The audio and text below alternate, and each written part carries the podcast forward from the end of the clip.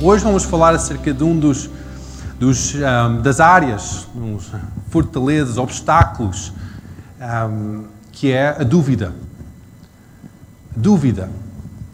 O, aquele grande forma de falar da porquê. Eu não sei se é. Será que é bem assim? Será que é assim? Será que é assado? Um, quando nós estamos nesta aceleração de vida, muito facilmente nós obtemos a informação toda e depois nós pensamos que nós sabemos o que, é que a outra pessoa vai dizer antes daquela pessoa terminar. E é fácil nós dizermos, ok, uma pessoa começa uma frase e nós completamos a frase porque nós estamos numa aceleração tal que nós pensamos que nós sabemos que aquela pessoa vai dizer. Muitas vezes na minha vida eu não acerto naquilo que aquela pessoa vai dizer. Muitas vezes eu erro. Muitas vezes é completamente ao lado.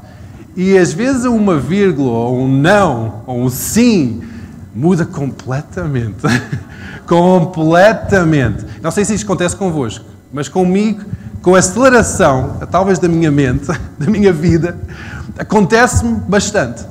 Em que eu, eu vou e eu penso que eu sei o que, é que aquela pessoa vai dizer e eu completo, completo a frase, mas não é bem assim. O que aquela pessoa queria dizer era completamente oposto. E quando nós duvidamos, nós estamos aquela fase de dúvidas e talvez essa frase, essa forma de viver é uma forma de duvidar.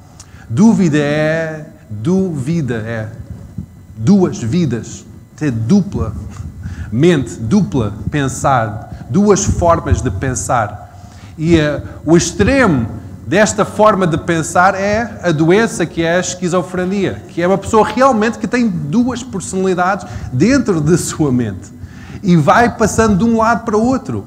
Agora, quando nós vivemos nesta dúvida, nós estamos na, nas preliminares desta forma de pensar. Vamos abrir a Bíblia em Tiago 1, 5 a 8.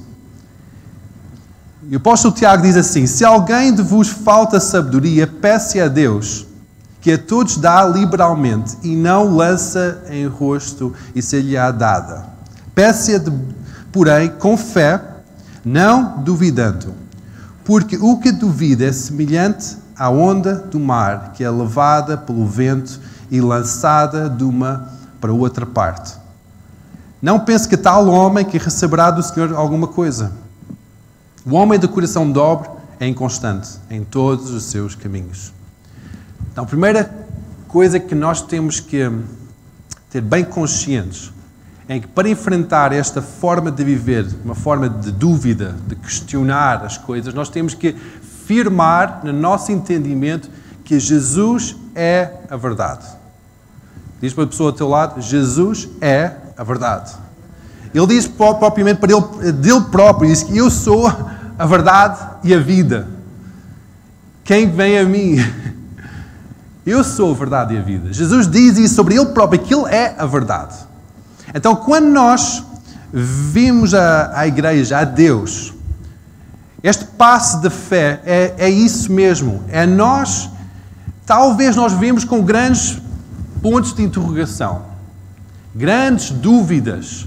Nós pensamos que cristianismo ou Deus é de um certo jeito, de uma certa forma. Nós ouvimos frases acerca do cristianismo e queremos completar essas frases. Mas para nós conseguirmos ter uma vida estável, uma mente renovada, nós temos que primeiramente afirmar que Jesus é a verdade. E a sua palavra é verdadeira. Não há outra. Essa é a realidade sobre a qual nós fundamos, firmamos a nossa vida. Aquilo é a verdade. Quem consegue dizer amém? Aleluia. Então, nós podemos pensar que uma mente renovada que está firmada sobre uma forma de pensar de dúvidas, talvez nós podemos imaginar que uma mente é formada de fortalezas, construções, edifícios. em quando nós começamos a acreditar em algum tipo de fundamento, alicerce, nós começamos a construir sobre aquilo e aquilo começa a formar fortalezas na nossa mente. Pois quando nós queremos acreditar em outra coisa, nós dizemos que Deus é o Deus de milagres, mas talvez tu já passaste por tanta dificuldade, tantos problemas, que é muito difícil acreditar realmente que Deus é o Deus de milagres.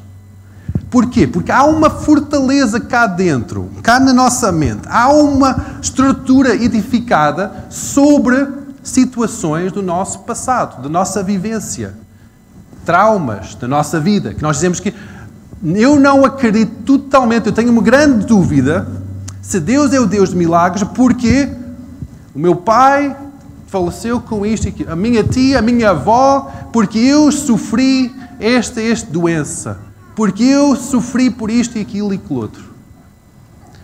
Nós começamos a edificar a nossa vida sobre uma verdade de qual nós vivemos. Sobre essa verdade começa a edificar uma fortaleza em que nós começamos a duvidar da bondade de Deus, duvidar de que Deus é um Deus de milagre, que Ele é o todo-poderoso Deus, que não há impossíveis para Ele. Nós começamos a duvidar. Porquê? começamos a firmar a nossa vida sobre a nossa experiência, sobre o que é que nós passamos, sobre o que é que nós aprendemos. Graças a Deus que nós temos grandes ferramentas hoje em dia para ensinar-nos tudo. Hoje em dia é fácil nós agarrarmos no telefone e dizemos: Olha, Senhor Google, o que é que é isto, isto e aquilo? E o Senhor Google vai explicar em detalhe e vai dar montes de referências, enciclopédias ou wikipédias, ou o que, que for, que vai explicar qualquer tema. É fácil nós recebemos ensinamento. É fácil nós recebemos formação. E é tudo bom. É tudo maravilhoso. Hoje em dia, esta velocidade que nós estamos a viver é espetacular. Mas muitas vezes, o ensino que nós recebemos cria fortaleza de dúvida na nossa mente quando nós chegamos a Deus. Deus é sobrenatural. Ele é acima deste mundo. A sua realidade é acima. A pastora Vera disse algo na sexta-feira que eu fiquei a pensar acerca disso. É que Deus é quase como se fosse uma realidade paralela. Hoje em dia nós, há muitos filmes de realidades paralelas. É que nós estamos a viver numa realidade e depois há uma outra realidade que não, não, tem, um, não, não, não tem um cruzamento, não é, não é, é paralelo, não cruza, aqueles, aquelas realidades não interceptem. E esta, esta realidade, é, isto é mesmo verdade. Deus é soberano, sobrenatural. Para nós entrarmos nesta realidade sobrenatural, nós não, nós não podemos entender com o nosso, nosso raciocínio. Diz na palavra: sem fé é impossível agradar a Deus. Fé é acreditar no impossível, no irracional, algo que não faz sentido. Um milagre não faz sentido. A bondade de Deus não faz sentido. A justiça de Deus não faz sentido. É paralelo.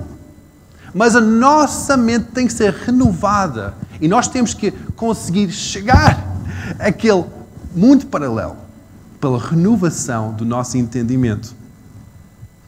Muitas vezes, quando nós não temos respostas, cria uma fortaleza de dúvida na nossa mente. Nós colocamos aquelas questões que não há, que é, são questões difíceis, que não há resposta no nosso, no nosso intelecto, colocamos numa caixa de não respostas, assuntos não respondidos e começa a criar uma fortaleza no nosso entendimento que aqueles. Porque há estes assuntos não resolvidos, não compreendidos, respostas não dadas, então eu não vou acreditar totalmente em Deus, que Ele, que Ele é a verdade absoluta. Porquê? Há aquela fortaleza, há essa dúvida. Nós temos que afirmar a nossa vida em verdades Jesus é a verdade, a sua palavra é verdadeira, Deus é bom. Outra verdade é Deus é bom. Mesmo com a maldade deste mundo, a maldade que está neste mundo. Uma verdade nós temos que firmar na nossa vida que Deus é bom. Diz para a pessoa ao teu lado: Deus é bom.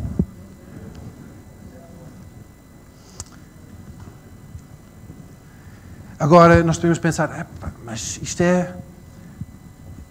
Cada um de nós, nós duvidamos, e é verdade, nós duvidamos, nós somos pessoas que duvidam.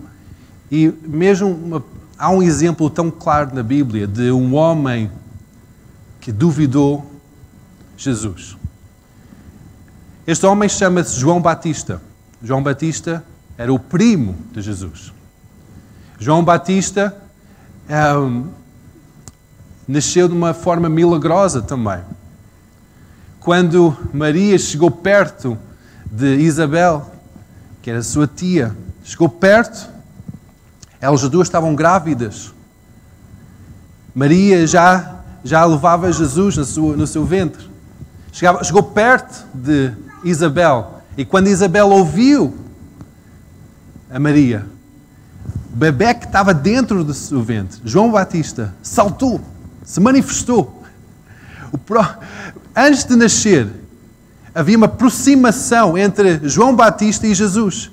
João Batista já reconhecia que Jesus era especial, que ele era o Cristo, o Messias, antes de ele nascer.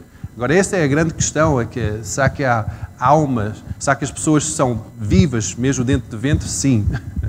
Nós vimos isso na Bíblia, que um feto não é um feto, é um ser humano tem uma alma, um espírito, tem, tem um corpo. E João Batista saltou dentro da barriga de, de, de Isabel. Reconheceu. Eles, eles eram primos de sangue. Quando João Batista estava a ministrar de terras no Rio Jordão, Jesus passava e ele dizia: Eis o Cordeiro de Deus que tira o pecado do mundo.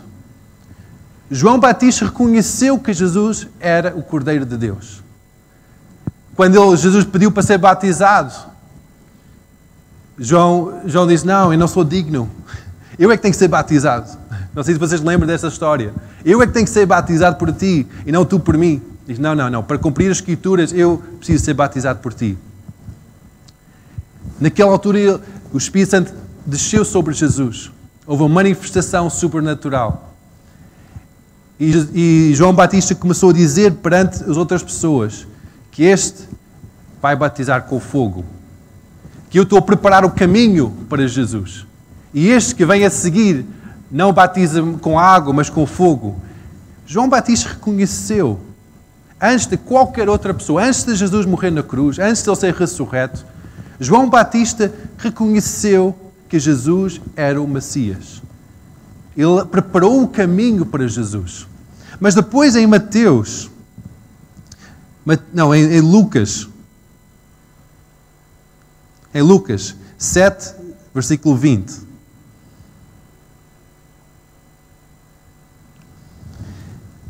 João Batista envia dois dos seus discípulos como mensageiros, porque nesta fase João Batista já estava a ver o ministério de Jesus a ganhar um ritmo galopante, multidões estavam a seguir, e João envia seus discípulos para junto de Jesus e diz assim, em versículo 20, Lucas 7, 20: E quando aqueles homens chegaram junto dele, disseram: João, Bati disseram, João Batista enviou-nos a perguntar-te: És tu aquele que havia de vir ou esperamos outro? E na mesma hora curou muitas enfermidades, maus espíritos maus e deu vista a muitos cegos. João Batista, que antes de seu, seu nascimento reconheceu o Messias, a soberania de Deus em homem, Jesus Cristo, mandou dois mensageiros e Jesus, és tu ou esperamos por outro? O homem de tanta fé, de tanta revelação, duvidou. Duvidou de Jesus. E era naquele próprio momento em que ele estava a curar enfermidades, estava expulsar demónios. E depois Jesus responde em versículo 22. Então Jesus disse-lhes: E denunciai a João que tendes visto e ouvido. Os cegos veem, os coxos andam, os leprosos são purificados e os surdos ouvem. Os mortos ressuscitam e aos pobres anuncia-se o Evangelho. Bem-aventurado aquele que em mim se não escandalizar. Provavelmente João estava à espera de um líder forte, militar, porque ele estava a confrontar a hipocrisia do povo de Israel. Ele estava a chamar as pessoas ao arrependimento, ele estava a ser bem duro, bem, bem confrontativo com os militares, com os políticos, com os religiosos. Ele estava, estava a confrontar o pecado da nação. E provavelmente ele estava à espera que Jesus viesse e assumisse como líder da nação, começasse a governar, porque o caminho já estava preparado e que viesse com o fogo do julgamento sobre o povo impuro. Mas Jesus não veio assim. Ele não veio com aquela, aquela forma de liderança. Ele veio com amor. Ele trouxe cura, libertação, boas novas aos pobres, transformação de vidas.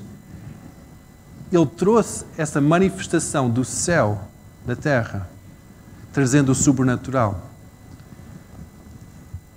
Por isso, João começa a duvidar: será que? Será que és tu o Cristo? Não sei se, se, se há, houve situações na tua vida em que tu estavas a pensar que Deus ia responder de uma forma e respondeu de outra.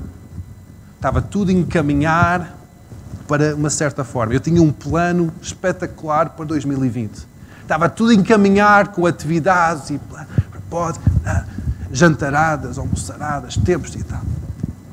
Mas depois vem 2020 e fica tudo virado do avesso. E talvez há muitas perguntas que andam na vossa mente que não são respondidas. Talvez não conseguem entender. E talvez estão a pensar, será que 2020 é realmente aquele ano? Será que Deus realmente vai fazer isto na minha vida?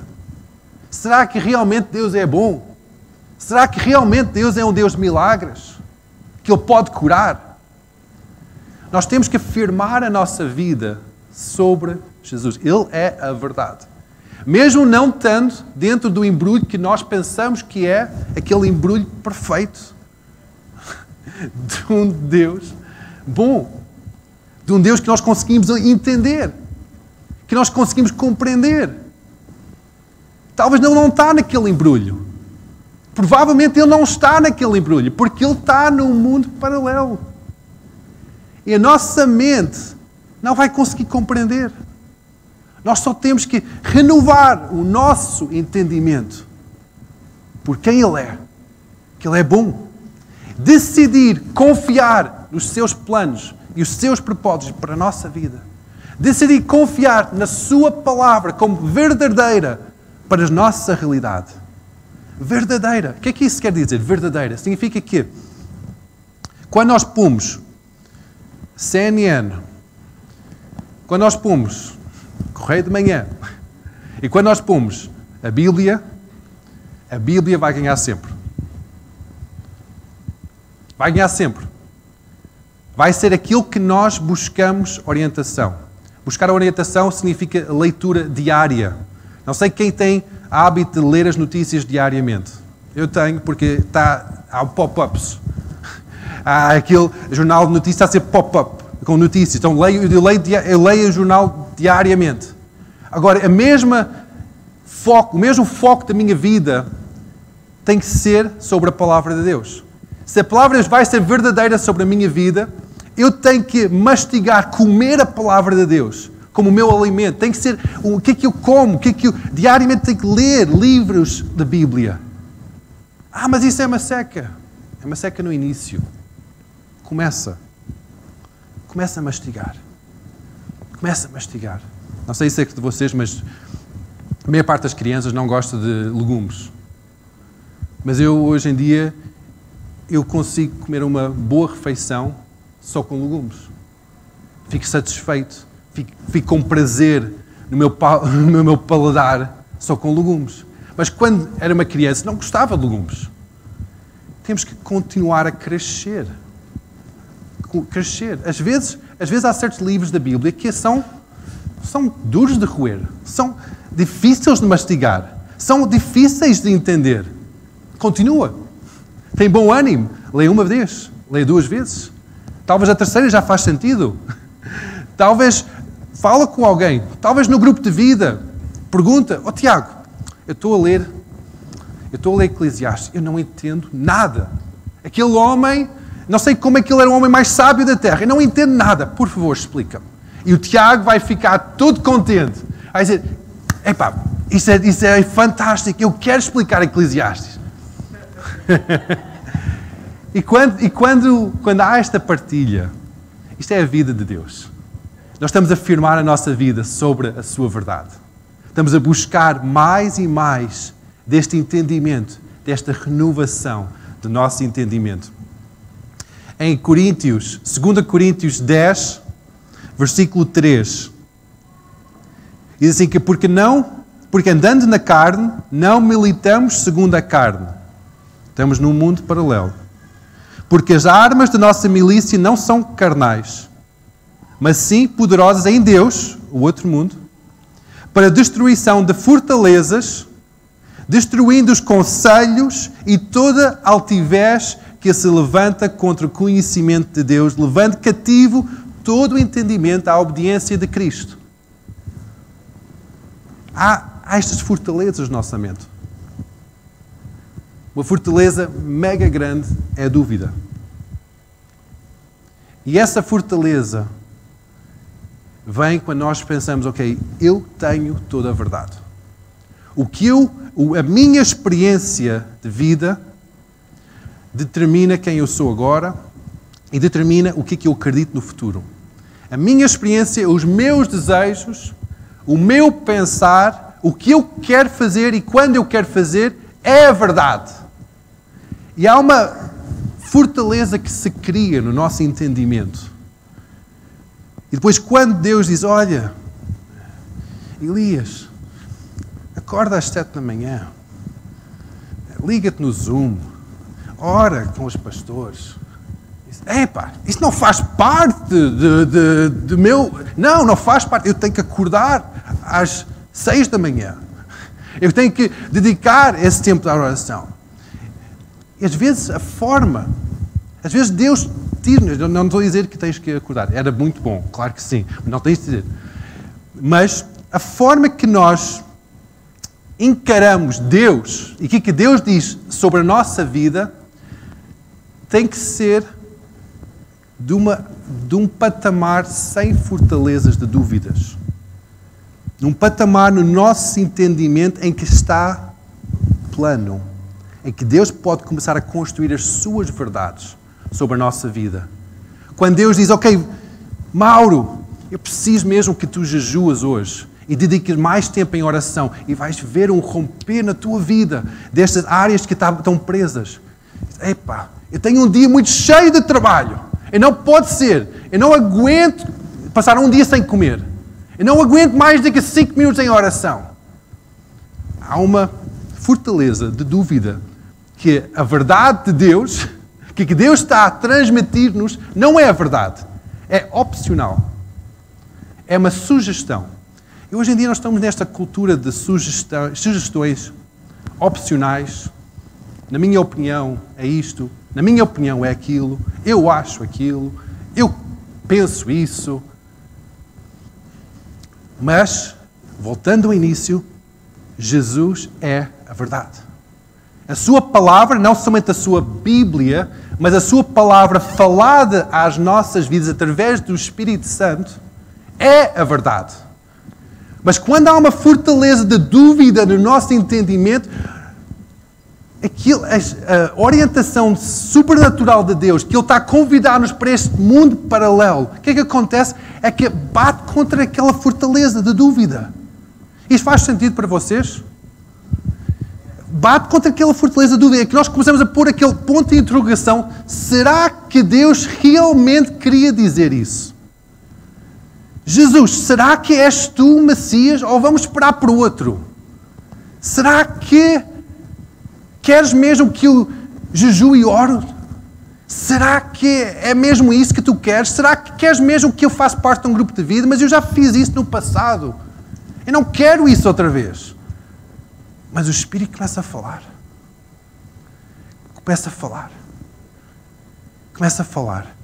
E se, ele, se, aqueles, se aqueles palavras de Deus começam a embater contra uma fortaleza de dúvida, nós temos duas opções. Ou dizer, sim, Senhor, seja feita a tua vontade na minha vida, aqui na terra como é no céu. Venha o teu reino. O reino é feito de manifestação de, do governo do rei. Um rei normalmente governa em fortalezas, não é? Não é um governo sobre as nuvens. Normalmente um rei estabelece as suas fortalezas. A palavra de Deus, quando nós começamos a afirmar a nossa vida sobre a palavra de Deus, vai também criar fortalezas no nosso entendimento. Para que também quando vem o medo contra a nossa vida, que vai bater contra a fortaleza da fé e confiança no Senhor e que nós não vamos ser abalados. Quando vem aquelas dúvidas, quando vem aquela depressão, quando vem aquela tentação de ver aquilo na televisão que nós não devíamos ver, vem a firmeza da nossa santidade. Deus também cria fortalezas no nosso entendimento. Mas para isso nós temos que limpar. Limpar tirar essas dúvidas, tirar essas outras fortalezas, limpar e dizer: Deus, não, eu quero que a minha vida seja firmada sobre a tua rocha, sobre a tua verdade. Eu quero que a minha vida seja firmada sobre ti. Tu és a minha verdade. E tudo que tu dizes, a minha vida, através da tua palavra, através do teu espírito, ou através de outras pessoas, porque Deus também pode usar outras pessoas para falar a sua verdade. Tantas vezes. Tantas vezes a minha mulher fala as verdades de Deus. Tantas vezes. Tantas vezes as pessoas que estão próximas, tantas vezes as crianças falam a verdade de Deus. Tantas vezes as crianças demonstram a verdade de Deus. Por isso que Jesus disse: Venham-me as crianças. O reino de Deus é visto pelo olhar de uma criança.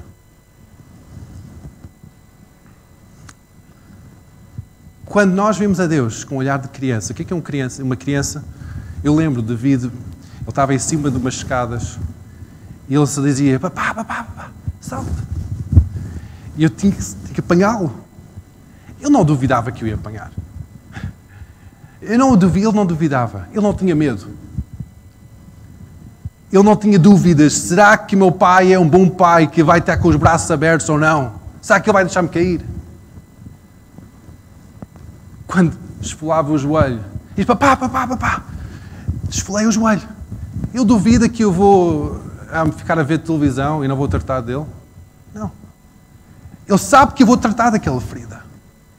Por isso que Jesus diz, vem a mim como as crianças, com aquele entendimento, com aquela forma de pensar como uma criança que não há aquele ponto de interrogação, não há aquela fortaleza dos traumas do passado, daquilo que aconteceu antigamente, da da doença que eu passei, da tristeza, do divórcio que eu passei. Não. Vem a Deus como uma criança. Simples de coração. Que realmente pode sentar e pode dizer: Deus, fala comigo. Eu quero que o meu entendimento seja renovado por ti. Deus, fala-me, eu vou aceitar as tuas palavras como verdade da minha vida. Nós podemos sentar no, no colo de Jesus. Vindo a mim como as crianças. E quando nós temos esse olhar como uma criança, quando nós encaramos Jesus como nós somos uma criança perante Ele, quando vemos Deus Pai, como somos uma criança, nós estamos a tirar toda aquela fortaleza e edificações sobre a nossa vida que tem o fundamento de medo, de desconfiança que vem de um passado, vem de uma família, vem de uma mágoa, de um trauma, vem de tanta coisa. E Jesus só diz: Vinde a mim, todos que estão cansados e oprimidos, e eu vos aliviarei. Vinde a mim, vinde a mim, e eu vou ajudar a tratar disso. Vinde a mim. Não, tem que, não temos que entender tudo. Talvez aquela caixa das coisas não respondidas, talvez vai ser respondida ou não. Ou talvez vai ser respondido de uma forma que nós não estamos à espera que seja respondido. Talvez. Talvez aquelas situações nós pensamos Deus não pode curar, mas talvez Deus, talvez Deus vai curar. E se Deus curasse? O sobrenatural de Deus é aquele fundamento que nós depois começamos a acreditar que é possível.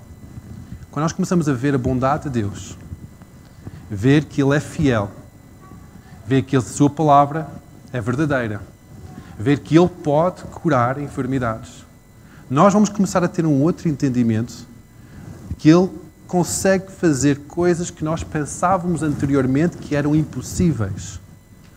Há estas fortalezas que vão começar a desabar e nós vamos começar a ver a fortaleza de fé. Então vamos começar a ter uma mente renovada pelo Espírito Santo. Amém? Vamos ficar em pé.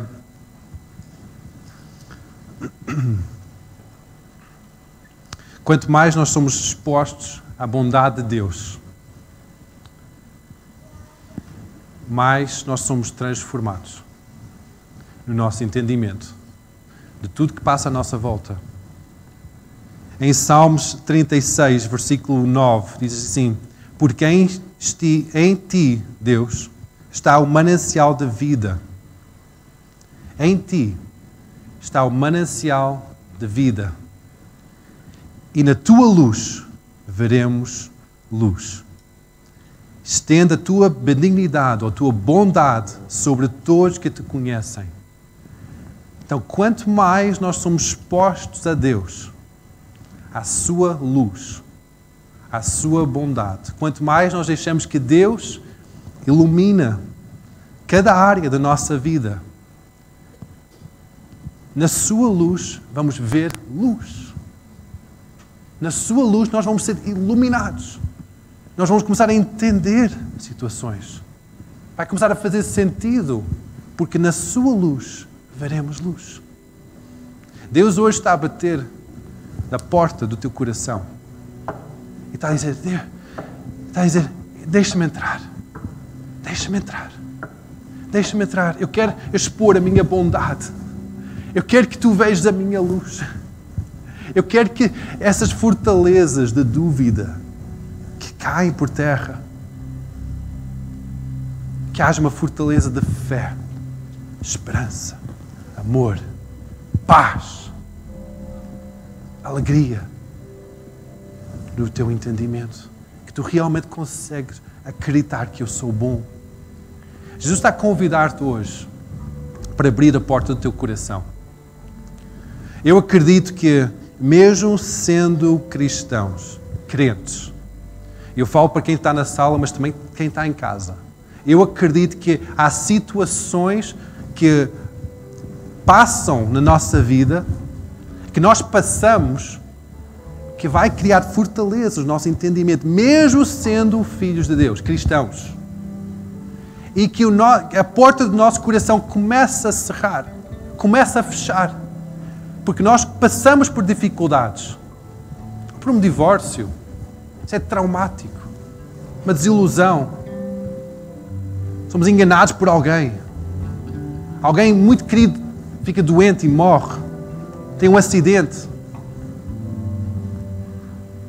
Há situações em que nós passamos em que a porta do nosso coração fica fechada. E hoje Jesus está a dizer: Estou aqui, estou a bater. Abra o teu coração e deixa que eu derrubo as fortalezas que têm estado a ser edificadas no teu entendimento. Porque eu preciso que a tua mente seja renovada. A nossa mente tem que ser renovada pela palavra de Deus, por quem Ele é. Por isso que hoje, para terminar, vamos responder ao chamado, ao convite de Jesus. Vamos fechar os olhos. Onde tu estás, levanta só as tuas mãos, como eu estou a fazer, em sinal que tu estás com as portas do teu coração abertas. Tu não estás fechado, mas tu estás aberto. Agora diz ao Jesus: Eu convido para entrar na minha vida. Entra na minha vida, Senhor. Entra neste lugar, Senhor, que eu já fechei as sete chaves. Eu não quero que mais ninguém entre ali. Entra na minha vida, Senhor. Entra, Senhor, neste lugar, Senhor, em que eu tenho estado a sofrer de solidão, sofrer com tristeza, tenho estado a sofrer com desespero, com estresse, com ansiedade. Entra, Jesus. Eu não tenho medo de ti, Jesus. Eu sei que tu és a fonte de vida. Eu sei que tu és o manancial, a fonte de vida. Jesus brilha com teu amor, com tua luz na minha vida. Expõe cada área que está oculto, que está escondido. Porque eu quero ser renovado completamente por ti. Se há áreas da tua vida que tu sabes, tu sabes que estão ocultas. Talvez são vícios de pornografia. Talvez é um pensar imoral. Talvez é uma forma de pensar de mentiras, de hipocrisia. Talvez é uma forma negativa de ver as coisas. Diz só na intimidade do teu coração, quando tu tens os teus braços abertos, o teu coração aberto, diz Jesus, entra nesta área. Entra nesta área também, Senhor. É uma área muito desarrumada, muito suja, Deus. Eu não tenho orgulho nenhum deste. Mas entra, por favor. E brilha com tua luz, Jesus. Traz a tua vida em mim, Senhor. Talvez são áreas de relacionamentos, talvez são áreas de saúde em que. Não, não, não, Jesus, não, não, não. Não podes entrar aí porque eu vi e tu falhaste. Eu pedi e não respondeste. Agora eu já não confio mais. Diz Jesus: Eu deixo-te entrar nessa área de medo, de desconfiança. Eu deixo-te entrar nessa área para brilhares com tua luz. Para derrubar as fortalezas que eu tenho edificado na minha mente. Jesus, derruba essas fortalezas com teu grande amor. Derruba, Senhor. E eu decido hoje acreditar em Ti. Agora hoje, agora nesta parte diz de uma forma audível, diz: Eu decido hoje confiar em ti, Jesus. Eu decido hoje aceitar-te como a verdade absoluta sobre a minha vida. Eu decido hoje aceitar-te como a verdade absoluta sobre a minha vida, Jesus. Que essas palavras saem da tua boca. Essas palavras saem da tua boca. Quanto mais nós confessamos a Sua palavra, mais fé nasce do nosso coração. Então, confessa a palavra de Deus. Quando começa a vir essas dúvidas, aquela batalha na mente, e começas a sentir que ah, novamente a edificar uma fortaleza, o que é que eu faço? Eu tenho, podem ver, minha secretária, eu tenho um molho de cartões com declarações sobre a palavra de Deus, porque eu sou bombardeado diariamente com batalha cá na mente, de dúvida, de desespero, de medo. E eu tenho que agarrar naquelas verdades da palavra de Deus. Eu tenho que declarar em voz alta para que não somente cá dentro eu ouço, mas que os, os meus ouvidos também ouvem. E eu encorajo para fazer a mesma coisa. Agarra na palavra de Deus como a âncora da tua alma, como a base da tua vida, como o fundamento da tua vida e declara, declara porque isso vai te, vai te safar. Vai ser aquela boia da sobrevivência que vai, vai salvar a tua vida. Aleluia. Obrigado, Jesus. Obrigado, Jesus. Vamos levantar o nome de Jesus. Levanta as tuas mãos hoje de manhã e diz, Deus, obrigado. Obrigado porque tu és bom, Senhor. Obrigado porque a tua misericórdia dura para sempre. A tua palavra nunca volta para trás vazia, mas cumpra o seu propósito, Senhor. Obrigado, Jesus. Jesus, nome sobre todo o nome. Ao teu nome, cada joelho dobra, cada língua confessa a tua soberania. Obrigado, Jesus, o teu grande amor para conosco, tua presença, Espírito Santo, é real, palpável na nossa vida, Senhor. Obrigado, Deus, pela tua presença em nós, Senhor. Aquela esperança de glória, Senhor. Muito obrigado. Nós levantamos Jesus, louvamos Jesus hoje de manhã. Tu és grande, tu és poderoso para fazer infinitamente mais do que nós podemos pedir ou imaginar, Senhor. Tu podes fazer o impossível, Senhor. Contigo não há impossíveis, Deus. Nós acreditamos em quem tu és. E o povo de Deus diz: Amém. Amém.